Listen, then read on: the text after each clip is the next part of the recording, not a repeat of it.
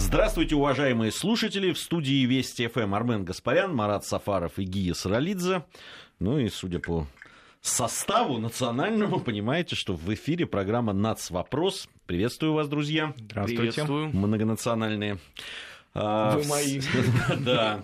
Сегодня мы договорились поговорить о, а, о роли а, выходцев с Южного Кавказа.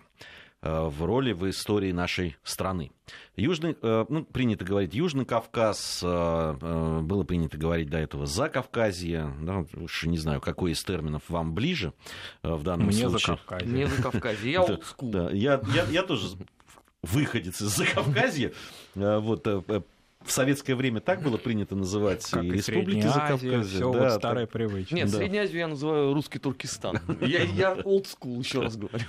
А, вот сегодня мы поговорим а, о роли а, и, и все-таки о ну, наверное, той разницы, которая, ну, допустим, в импер... в... во время Российской империи было все-таки разное отношение, и это прежде всего из-за Э, конфессиаль... и конфессиональных э, разниц да, в конфессиях э, жителей Закавказья. Я...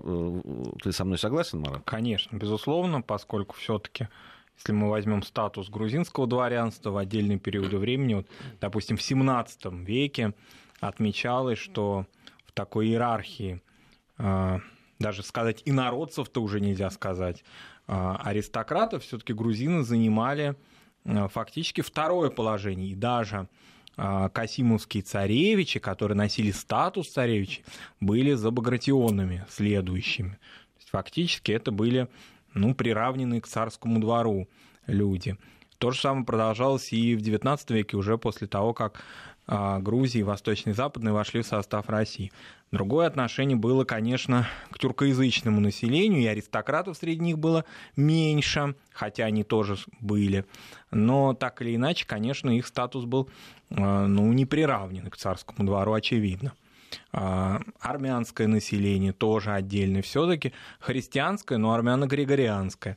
Вот эти особенности, конечно, в имперской политике отражались. Но если брать в сравнении с другими регионами а, Российской империи, скажем, с Поволжьем, конечно, здесь была благодать во время вхождения и после, и по отношению к землевладению, например, крайне болезненному вопросу в других частях империи, к приравниванию а, местных элит, их интеграции в вот это сословие дворянское а, в новых условиях в России, скажем, допустим, в том же Поволжье, если сравнивать, так и не добилась большая часть представителей аристократических семейств приравнивания к русскому дворянству. А в Закавказье практически это прошло, ну, я бы не сказал прямо вот проштамповали, но достаточно безболезненно. При этом сама же эта элита и была частью а, основой формирования национальной интеллигенции, которая уже по-разному относилась к России. Вот, наверное, если вот взять в общих таких чертах, то так. Армен, а вот по поводу военной элиты. А, ведь среди э, выходцев из Закавказья, э, в общем, и мы сегодня будем э, об этом говорить немножко подробно, нам сотрудник информационного портала «Вестник Кавказа», мы будем связываться сегодня, Марина Лагутина у нас будет на прямой связи с нашей студией, она как раз об этом больше поговорит, но, в принципе, ведь представители всех народов и народностей присутствовали не просто на военной службе, а именно в военной элите. Понимаешь, ну если говорить про Олимп, то на нем, безусловно, один только человек. Это Багратион. Очевидно, что все остальные оказались э, сильно в тени, но особенно это характерно для э, русской армии образца начала э, и первых там условно 20 лет Российской империи, потому что понятно, что служивое сословие, а офицеры были именно им, в массе своей особенно вот этих регионов, да, конечно, политику большевиков, мягко говоря, не поддержала.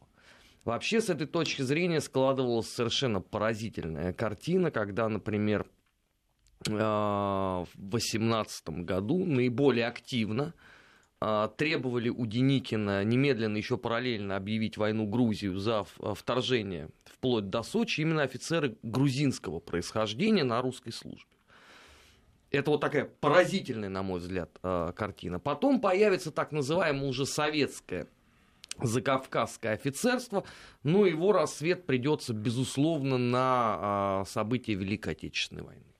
Там можно перечислять бесконечно долго, но опять же, там на устах у подавляющего большинства будут, наверное, два человека, как мне кажется. Это Мелитон Кантария, естественно, и э, маршал бронетанковых войск Баграмян. Самое интересное, что э, при всем утобилии офицеров-выходцев из Закавказья, э, ну, Кантария, понятно, по какой причине, будет ассоциироваться с э, грузином военным номер один. А Баграмяну а вот эта всенародная любовь во всех смыслах этого слова скостила даже чудовищные его ошибки образца 41-42 года. Вот их условно возвели на Олимп, где они и э, пребывали. Потом уже э, к ним стали добавляться, по, по мере того, как условно распадался Советский Союз, образовывались новые независимые государства, наша история, конечно, пополнилась великим множеством имен которые были вычеркнуты, по сути дела, из нее, потому что, я так напоминаю, у нас даже очерки русской смуты Деникина э, издавались в Советском Союзе купированно, и, по-моему, там меньше одного тома суммарно из пяти. Но дошло, как всегда, до абсурда. Потому что генерала э, Ивана Эрдели все зачислили в потомственные грузинские эм, князья ровно по той причине, что он действительно имел отношение к Тифлису. Но он как бы был явно не грузинского происхождения, но это уже никого не волновало. Это абсолютно нормальная практика. Мы, по-моему, даже с тобой в одной из программ э, над этим хихикали, что знаменитого немецкого генерала Танкова Гудериана тоже записали в армяне, потому что у него такая фамилия. Но это уже все-таки событие, скорее, новейшей истории. Да, ну мы продолжим об этом еще говорить. У нас уже на связи сотрудник информационного портала «Вестник Кавказа» Марина Лагутина. Марина, здравствуйте. Здравствуйте. Э, Марина, э, итак, вот, э, да, я знаю, что у вас есть три представителя, собственно, народов Закавказья. Мы вас слушаем внимательно. Да, вот в истории нашей страны великое множество героев, но сегодня мне бы хотелось поговорить, кратко рассказать о грузинском спасителе Родины, о котором вы уже упомянули, азербайджанском боге артиллерии и армянской королеве неба, каждый из которых внес свой вклад в победы России. Ну и начну, э, на мой взгляд, самого известного грузина в российской истории, это, конечно, Петр Иванович Багратион. Во-первых, можно сказать, что Багратион стал одним из инициаторов партизанского движения. Эту идею он почерпнул в ходе русско-шведской войны 1808-1809 годов, видя успешные действия финских партизан. И после этого он перенес этот опыт на русскую землю как раз во время Отечественной войны 1812 года. Во-вторых, Петр Иванович был самым настоящим мушкетером, что очень подходило ему по характеру боевому – в течение пяти лет он служил в Кавказском мушкетерском полку и дослужился там до капитана. И, наконец, этот грузинский капитан мушкетеров сыграл ключевую роль в победе русских войск в Бородинском сражении. Дело в том, что он командовал левым флангом, принявшим главный удар наполеоновской армии. Багратион был настолько бесстрашен, что лично возглавлял контратаку русских частей, в которой участвовало до 20 тысяч человек. Но, к сожалению, а, в ее ходе он получил смертельное ранение. И так за свои подвиги он получил прозвище «Спасителя Родины». Не менее достойное место в военной истории России занимает азербайджанец, генерал Али Ага Шехлинский, который участвовал в русско-японской войне 1904-1905 годов, в Первой мировой войне, а также в войнах на Кавказе и в Китае. И особый героизм Шехлинский проявил при обороне Порт-Артура, где он был назначен командиром батареи.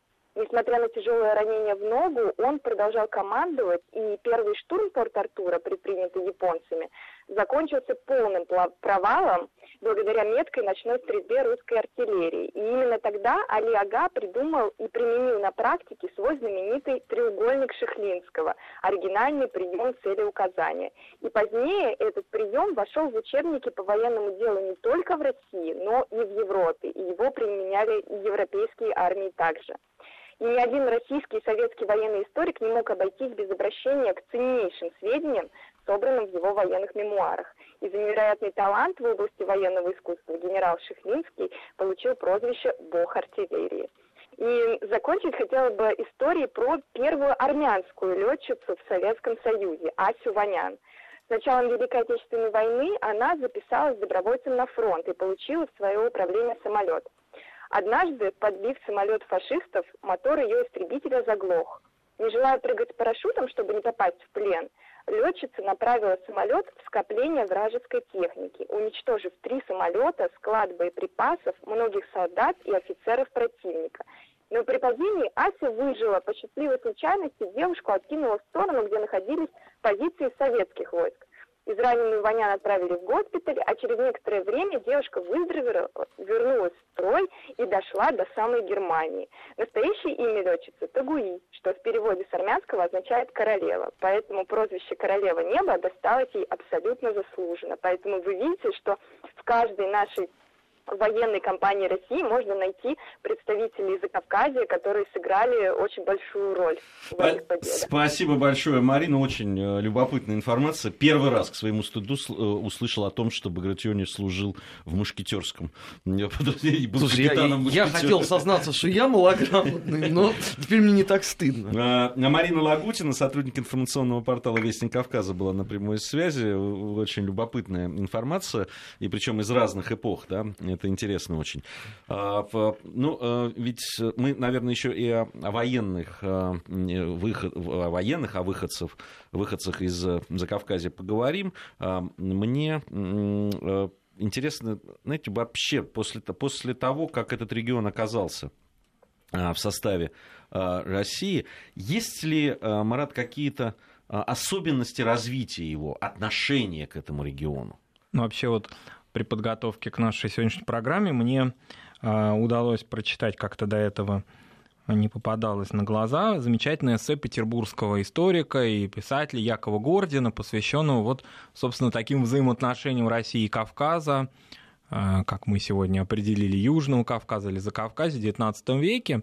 И Яков Аркадьевич Гордин пишет, что во многом это было такое столкновение человека, ну, скажем так, такая антитеза, да, человек с равнины пришедший и вот приходящий а, ну, так скажем, да, к мятежу природы, и горы вызов житейской тривиальности, то есть совершенно иной мир. И не только романтический, вот в частности он такую интересную цитату приводит из а, воспоминаний русского дворянина Константина Бенкендорфа, не путаем да, его с третьим тайным отделением, который и не так, чтобы романтически воспринимал Кавказ, а считал его вратами ада, например. Вот так, так пугающе на него действовала и природа, и этот многоязыкий мир, и вся эта сложная а, жизнь и уклад.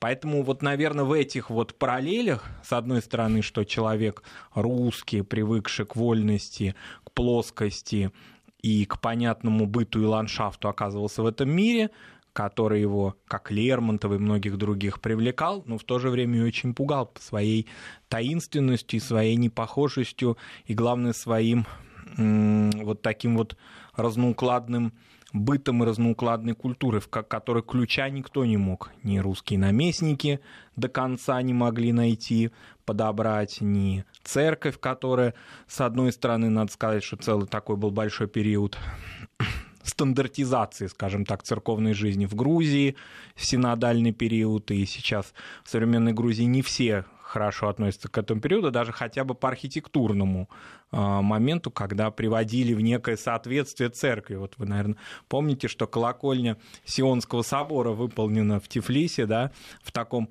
вот ярко выраженном русском стиле. Вроде вот давайте мы интегрируем это православие, чтобы оно было похоже на наше православие. Э, вот эти всякие разные попытки, подходы, они, на мой взгляд, так и не разгадали Кавказ. Ни в культурном смысле. Вот какие-то были только подходы к нему. А с другой стороны, в отличие, например, от Северного Кавказа, все-таки степень интеграции, как ни парадоксально, была, на мой взгляд, более э, глубокая. Может быть, она была связана с тем, что в Закавказье уже сформировались элиты, сформировалась интеллигенция, были древние культуры, и можно было разговаривать ну, так скажем, на одном языке. Вот, наверное, так. Все-таки вот этот э, горский Северный Кавказ, он, конечно, выделялся. Здесь контрастность была более очевидной. Вообще, вот интересное отношение к языку, к русскому. Ведь э, любопытно, что если в, в определенный период при э, дворяне, да, и при русском дворе э, в, было принято и хорошим тоном было говорить, да, вставляя французские предложения, там, слова и так далее, то... Ну, не только французские, и немецкие немецкие, в том ну, фран... мы, мы знаем, да, там, «Войну и мир» начинаешь читать, да, там, и без, без перевода тяжело, да, первые, особенно первые главы. А, так вот, допустим, в Грузии до 50-х годов прошлого века тбилисцы, а, такие коренные тбилисцы, подчеркивая свое происхождение, очень а, это было принято причем не, не просто владеть русским языком, а владеть им очень хорошо, литературным языком, э, выражаться, да, вот э, изысканно так. Там э, русский язык, который сохранился, иногда ты разговаривал, когда я разговаривал там с пожилыми людьми, которые абсолютно стопроцентные грузины, тбилисцы, но они говорили на блестящем просто русском языке. Мне было неудобно, хотя я и начинал учиться в русской школе не в Грузии, да, и и у меня, э, у меня русская мама, но э, люди действительно владели просто каким-то языком, которого я не, не очень, я, который я не знал, который из книг был. Еще, конечно, сближало а, и приверженность а, вот этих кругов к европейской культуре, ведь Тифлис не случайно называли маленьким Парижем, итальянская, французская культура, но позднее уже немецкая, но немецкая скорее, мне кажется, больше бытовая, нежели вот такая высокая в Тифлис проникали. Вот буквально на днях а, свой юбилей, свое 80-летие отмечал выдающийся кинорежиссер Георгий Шангелая.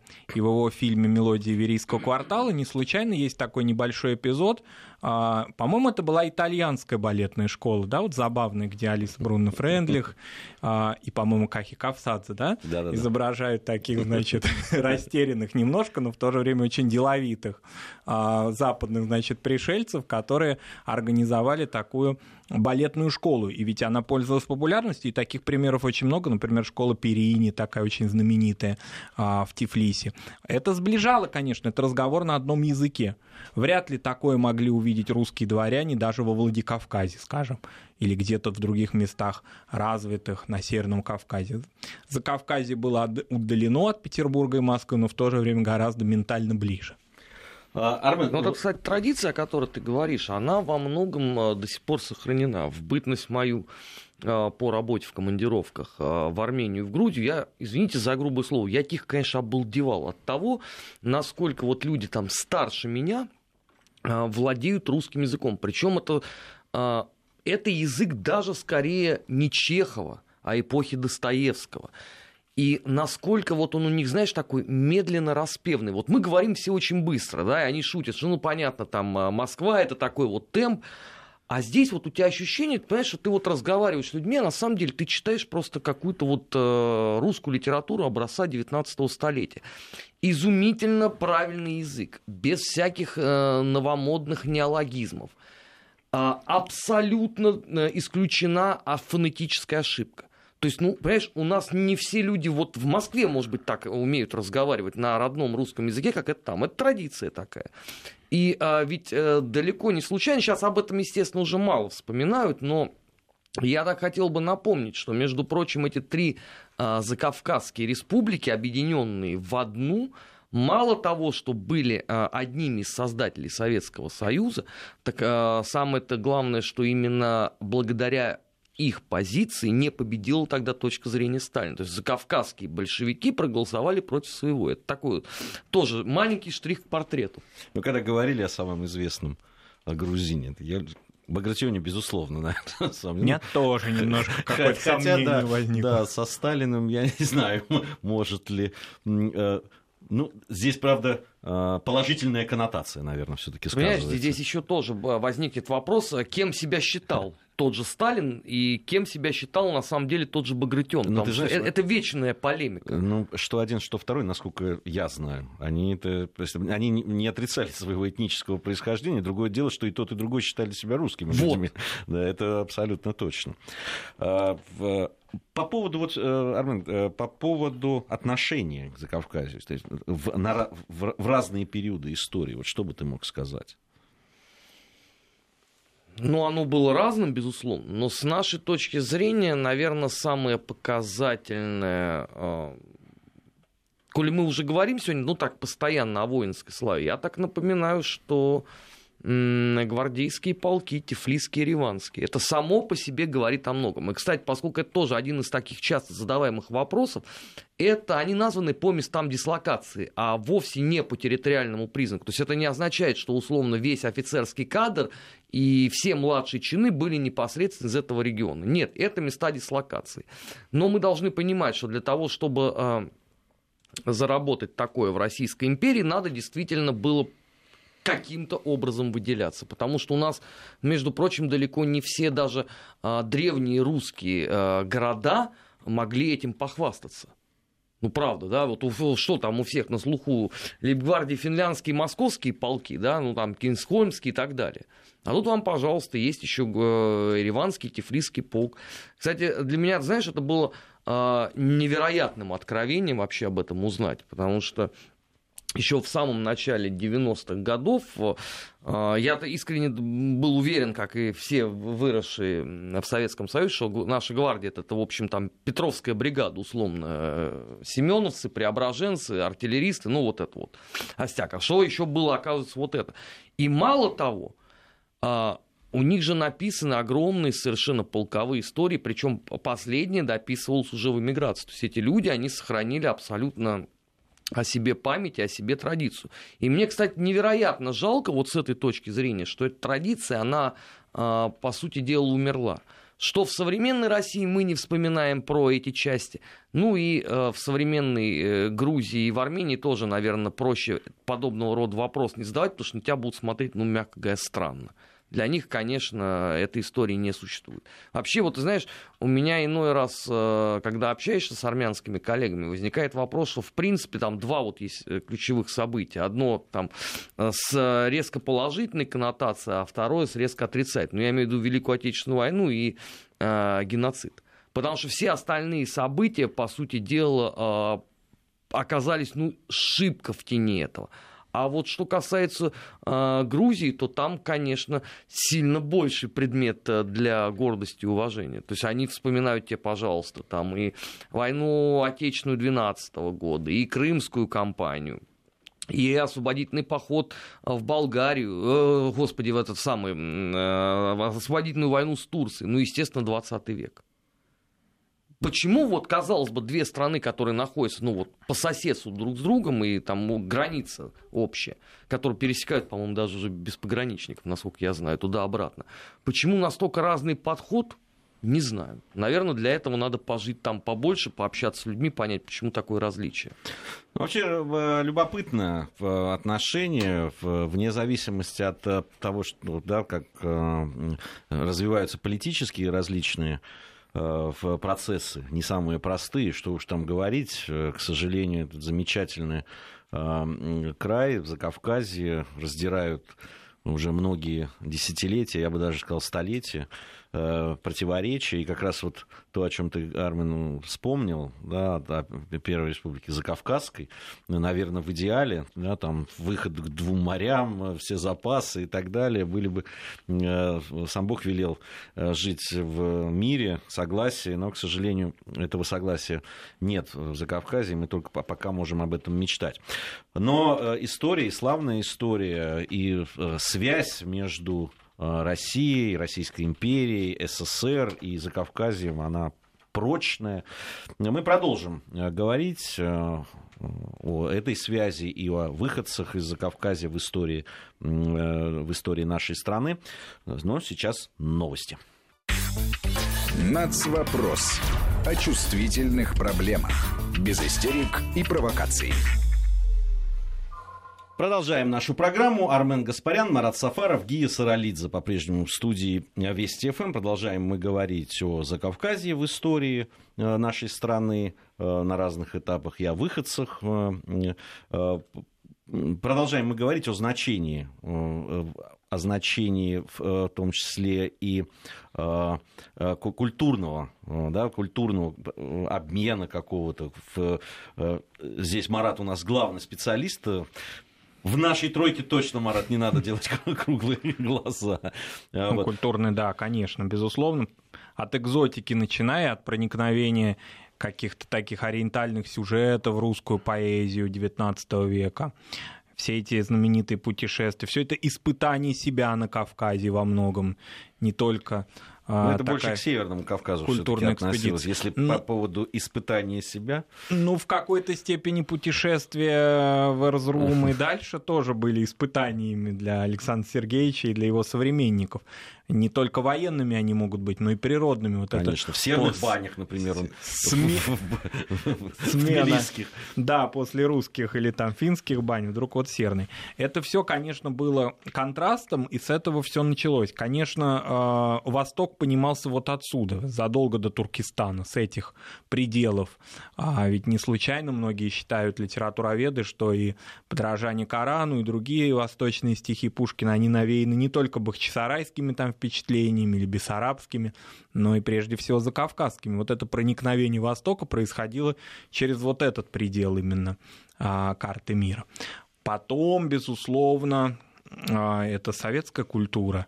И здесь уже Кавказ занимает тему и историческую, и комедийную, и драматическую, и во всех сферах, можно сказать, он доминирует. А с кинематографом, вот, допустим, мы знаем очень хорошо грузинский кинематограф все. А между тем, э, как-то в тени его, в тени закавказских киностудий оставался армянский кинематограф. И вот совсем недавно мы делали программу, посвященную Еревану, и мне как-то вот захотелось узнать, а есть ли какие-то интересные фильмы, а, ну, хотя бы 80-е годы снятые а, в Ереване. Очень интересные, ну, в силу каких-то причин. Вот нельзя объяснить эти причины какими-то конкретными, да, а, факторами. Ну, не дошли они вот до такого всесоюзного экрана. А видел очень интересный фильм «Гикор», очень рекомендую его нашим радиослушателям. В нем играет Армен Борисович Джигерханян. Фильм продублирован на русский язык, замечательно. Он и тифлиский, с одной стороны, потому что это экранизация рассказа Аванеса Туманяна, и действие происходит а, в Тифлисе конца 19 начала 20 века. И в то же время очень армянский, очень грустный фильм с печальным финалом. А, ну вот как-то не дошел он до... И другие подобные фильмы. Как, кстати, и азербайджанская кинематография, за исключением нескольких картин, также не обрела какого-то вот такого всесоюзного масштаба.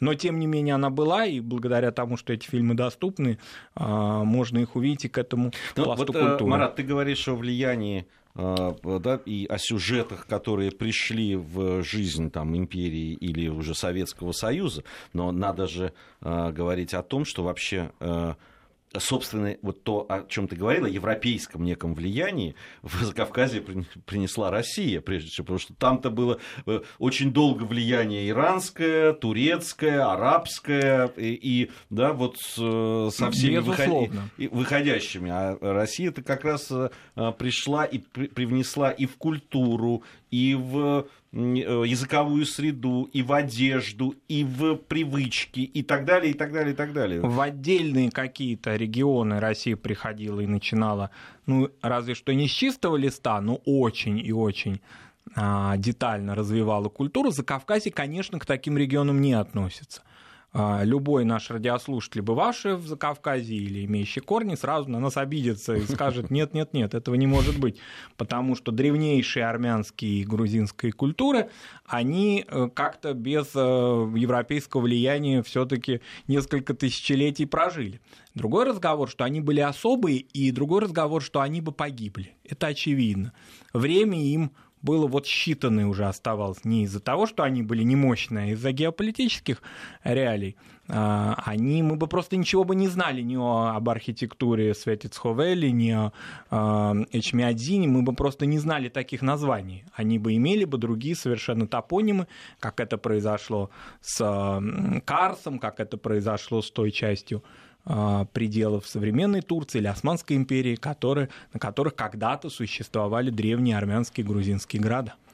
Э, Сергей Гаглоев вот там написал, э, пару лет назад был в Тбилиси, до сих пор русским языком хорошо владеют, и люди постарше, что удивительно молодежь, включая детей. Думаю, в сельской местности ситуация, ситуация другая, но столица говорит. Вы знаете, Сергей, на самом деле ситуация другая была и раньше, и в советское время. В общем, в сельской местности, конечно, говорили э, ну, хуже на русском, чем в городах, тем более, чем в Тбилиси. Это, это, эта ситуация такой и осталась. А то, что вот дети сейчас действительно многие говорят, это буквально ну, вот события там, последних 5-6 лет, на самом деле, потому что в какой-то момент перестали говорить. Ну, это в эпоху и... твоего самого любимого политика. Ну, да, ну ты знаешь, да, даже раньше, там вот просто был, как, да, когда массово закрывались русские школы, почему-то многим казалось, что русский язык не нужен. И вот мои, мое окружение, мои друзья, многие, они просто в частном порядке э, брали либо нянь с русским языком для маленьких детей, ровно для того, чтобы дети знали русский язык. Ну, потому что в семьях, ну, в основном по-грузински общаются, конечно. Вот. Э, либо просто педагогов, которые занимались для того, чтобы русский язык был на уровне. Э, и как раз вот то, что сейчас много детей, действительно маленьких детей, которые владеют русским языком, это как раз вот э, э, эта инициатива, которая снизу шла, так скажем, от людей. И действительно, э, сейчас, в какой-то момент, когда мы приезжали, я еще будучи журналистом, там даже было трудно найти там вот студентов первого курса, которые более-менее хорошо говорили на русском языке.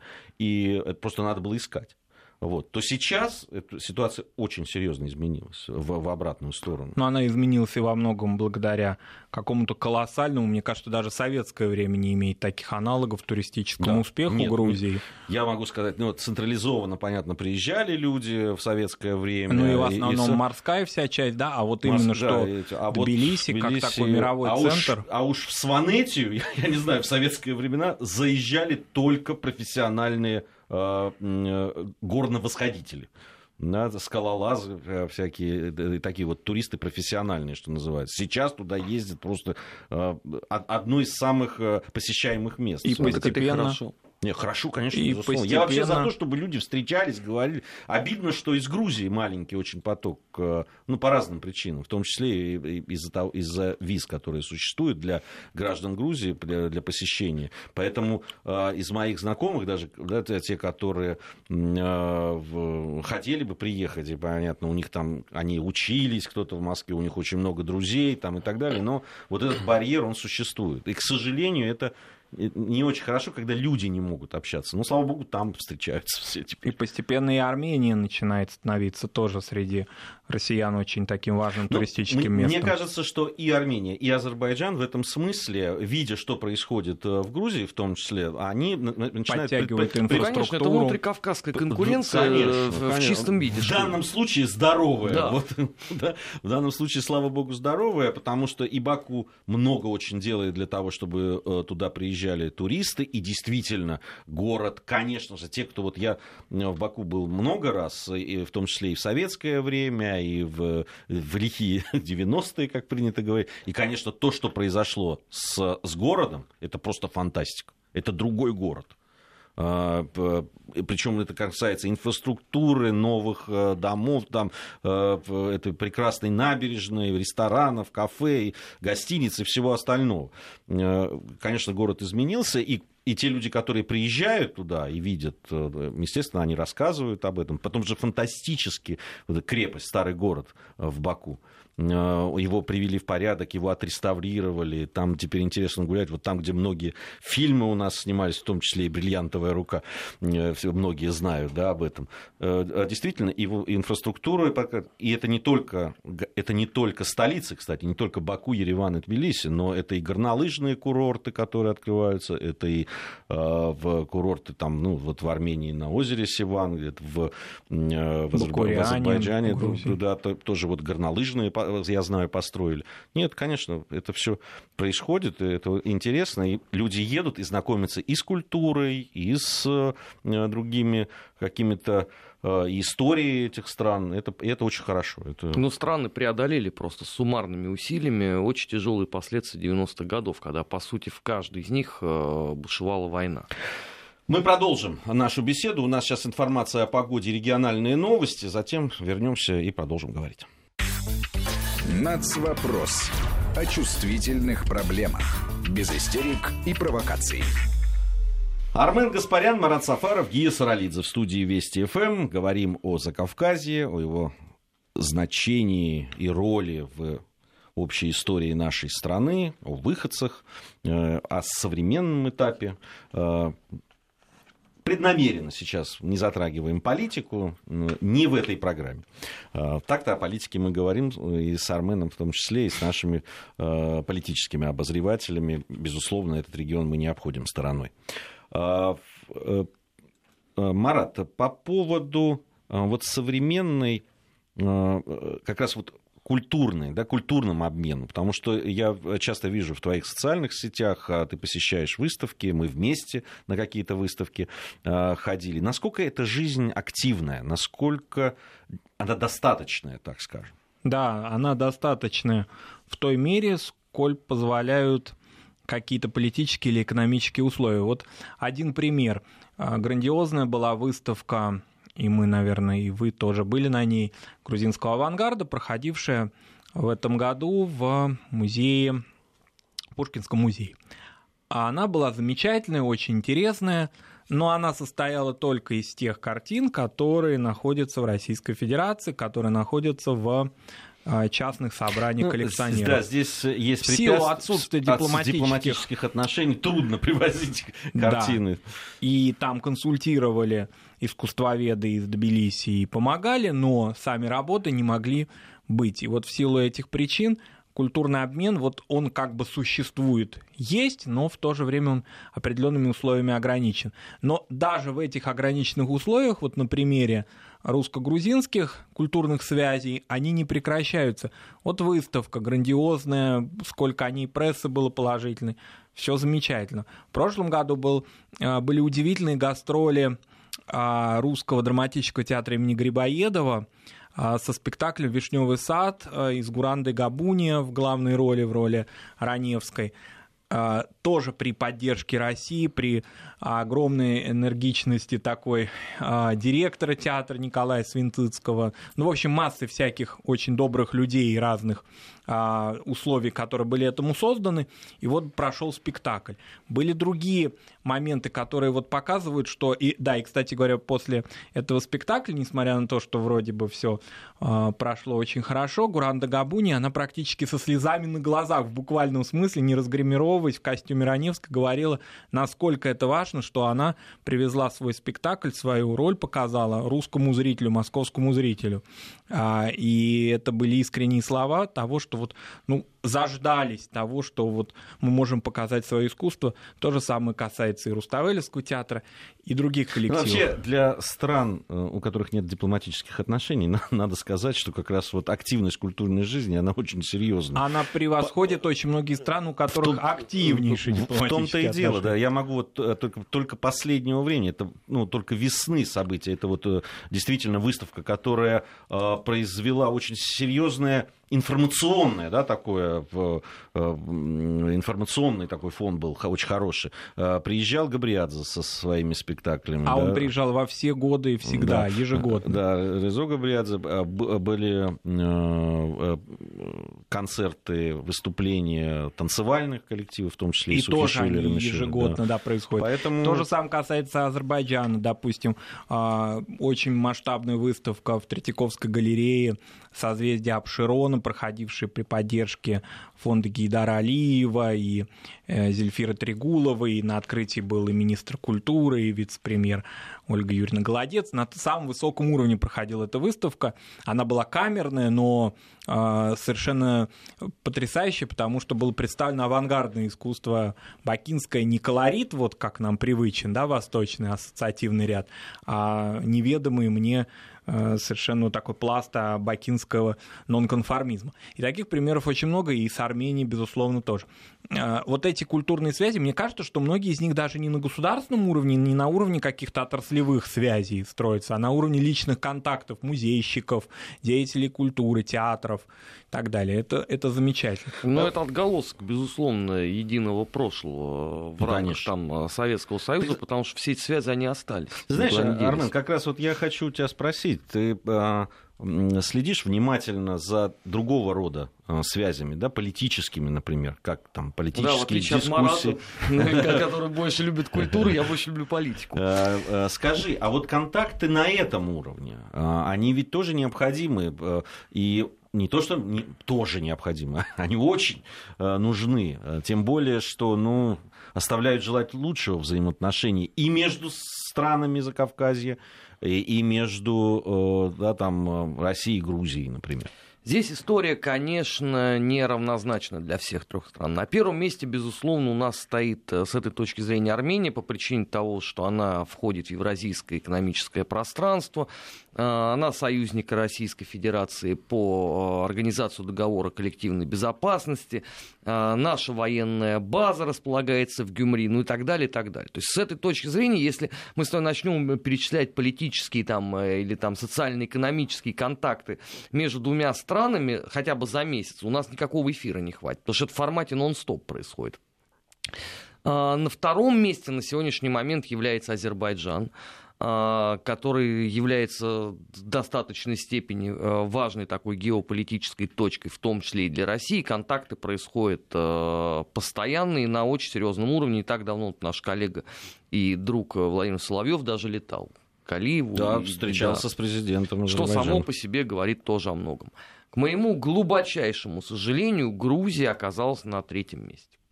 Во многом это, конечно, отголоски той политической авантюры, а, которую устроил Саакашвили. Э, и надо здесь понимать, что это же вовсе не все, не август 2008 года, потому что у многих-то ощущение, понимаешь, что было безоблачное абсолютно небо, и вдруг вот в ночь там э, с, господи, с 7 на 8 августа Саакашвили проснулся да в плохом нет, ну... настроении и повелел, нет, значит, не... идти штурмовать. А, отношения с Россией э, сложные были с конца 80-х годов, ну, а, просто Саакашвили, вот конкретно, если мы про него говорим, да, это с 2003 года они, мягко говоря, сильно оставляли желать лучшего. Ну, они сначала даже там казалось, что вроде все налаживается поначалу, но потом все становилось все острее и острее, да, действительно это так.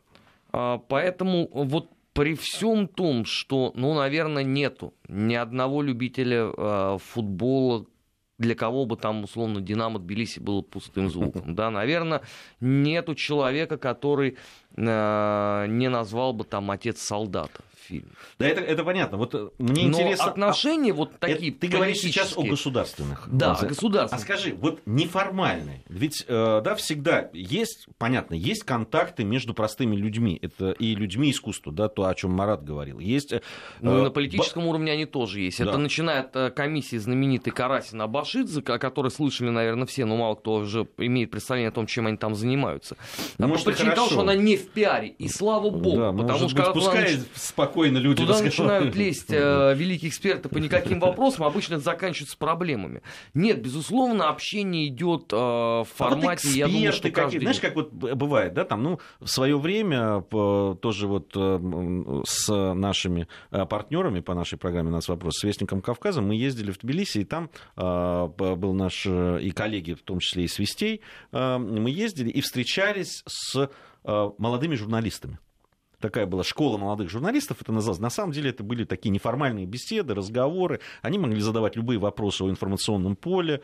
Э, Сергей Михеев вот ездил э, тоже э, туда, я ездил, другие ребята. И мы разговаривали. Это очень интересно было, потому что а, ребята были абсолютно многонациональные журналисты. Там были и армяне, и грузины, и русские. Я тебе могу сказать, что это происходит на регулярной основе. Я лично много раз уже участвовал в таких вот экспертных площадках, где обсуждаются а, самые разные вопросы. Да? Понятно, что а, мы стараемся обходить а, острые углы, потому что это начнется пикировка, которая ни к чему хорошему не приведет. Но существует великое множество вопросов, конечно, которые интересуют и заботят и страны Закавказья, и, безусловно, Россию. И если это не обсуждать, то э, мы, во-первых, их ни, никогда не решим, а во-вторых, э, на эту поляну придут другие. Что мы, собственно говоря, уже и наблюдали, э, в том числе числе и в конце 80-х, и в начале 90-х годов. Потому что понятно, да, что тот всплеск националистических настроений, который последовал на э, в странах э, Закавказья тогда, э, в начале 90-х годов, он же готовился опять-таки очень долго.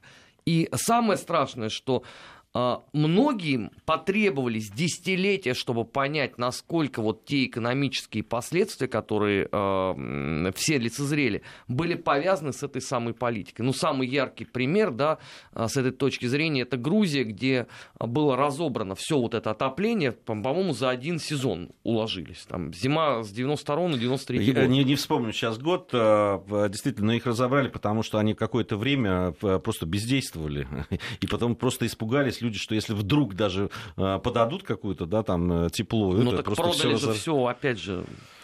Там э, в продали сначала американцы, потом какие-то еще были, потом российская компания. Вот, и сейчас в электроэнергии в основном принадлежит российским компаниям, российским участием. Кстати, российского бизнеса довольно много.